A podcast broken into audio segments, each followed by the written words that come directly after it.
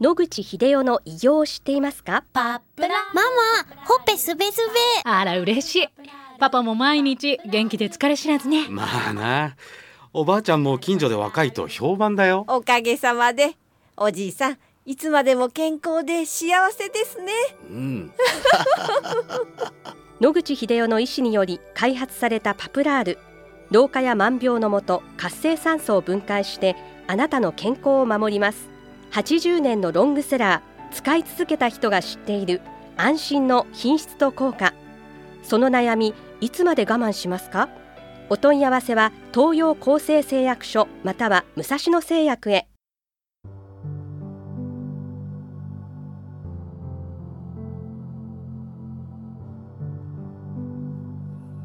白川先生おはようございますおはようございます。今週もお話をどうぞよろしくお願いいたします、はい、よろしくお願いいたします。先生がいらっしゃはいる赤坂フロイデクリニックで行われている血液クレンジング療法についてお尋ねしたいと思います。はい。血液クレンジング療法っていうのは、まあ、血液を浄化するという意味ですね。はい。いろんなものを使います。例えば、重金属を、まあ、除去するのには、キレート剤とかを使って、重金属をくっつけて、それをまあおしっこに出すようなものを点滴することによって、体の中にある有害な金属類をまあ除去する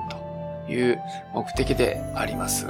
えっ、と、我々のクリニックでは、その前に波動の原理を用いて、体の中でどのようなミネラルが存在しているのかということを測定する機会がございます。はいまずこれを測定させていただきまして、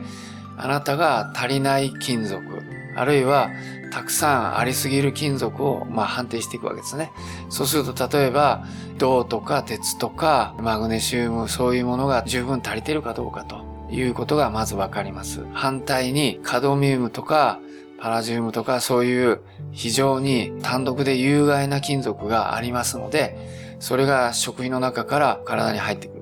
昔はあの髪の毛の毛髪を使ってですね、測定してたんですけども、めちゃくちゃ時間がかかるのと、お値段がべらぼうに高いということで、普及してません、あんまり。しかしながら波動は座って患者さんがそのある機械に触っていただいて、まあ短い時間で即結果が出ますので、何の苦痛もありません。その結果、全部取りまとめたわけではありませんが、マグネシウムやいろんなミネラルが不足している。あるいは逆にカドミウムとかそういうものが過剰に取りすぎてて、体の中で何らかの悪い影響を及ぼしているということも分かってきました。なので、こういうデータをもとに、こういう悪い金属を取るというのが、いわゆるデトックスとしての、まあ、クレンジングですね。はい。そのために、まあそういうものを用意すると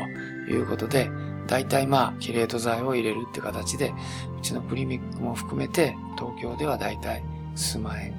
程度でやっているというのが実情だと思います。はい。血液の中にそのキレート剤を入れるっていう、ちょっとなんか怖い気はするんですけど。はいはい。例えば、鉄が体の中に多いので、キレート剤を入れるってことで入れると、赤血球にくっついてる鉄がですね、外れて、キレート剤に来て、それがおしっこで一緒に出るということで、こういう治療はもう別にあの、血液クレンジングとして自由診療のもとにやってないで、保険診療の中でもあるわけです。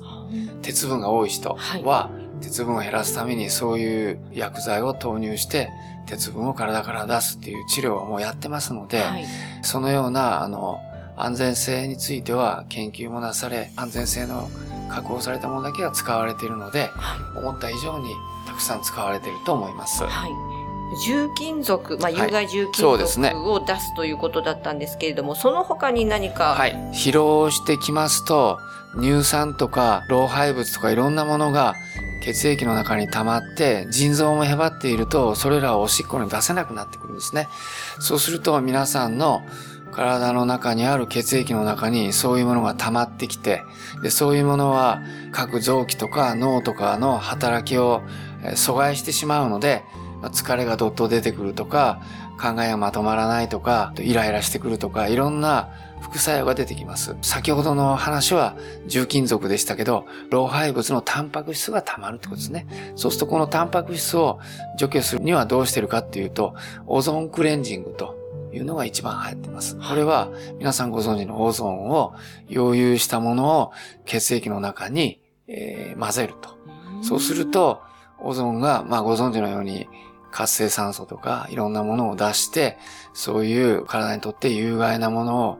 破壊してきれいにするということになります。あれでなんか体に浄水器をつけたみたいですね。そうですね。はい。ま、まさにおっしゃる通りで、はい、良い例えだと思いますけども、はい、まあそのような形で悪いものを除去する、あるいは分解していくというような成分で、体にとって安全性のあるものを投与するということで、はい、そういうことをやろうとしているのがそういう血液クレンジングの考え方ですね。はい、今、疲労回復っていうことでしたけれども、他にどんな症状に効いたりするんでしょうか？はい。例えば、二日酔いでひどいという方、たくさんいらっしゃいます。こういう方は、中身がどうのこうのじゃなくて、連続点滴みたいな形で、1リッター、2リッター、輸液を流して差し上げます。そうすると、二日酔いの原因になっているアセトアルデヒドとか、そういうものをおしっこにものすごい勢いで出しますので、あっという間に気分が良くなります。これはあの二日酔い対策ですね。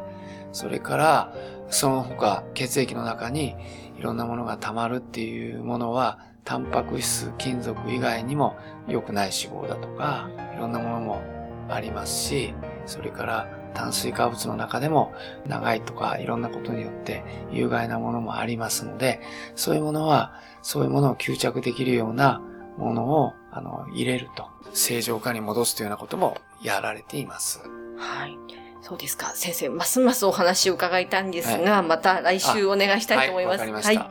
お話の相手は FM 西東京の飯島千尋でした。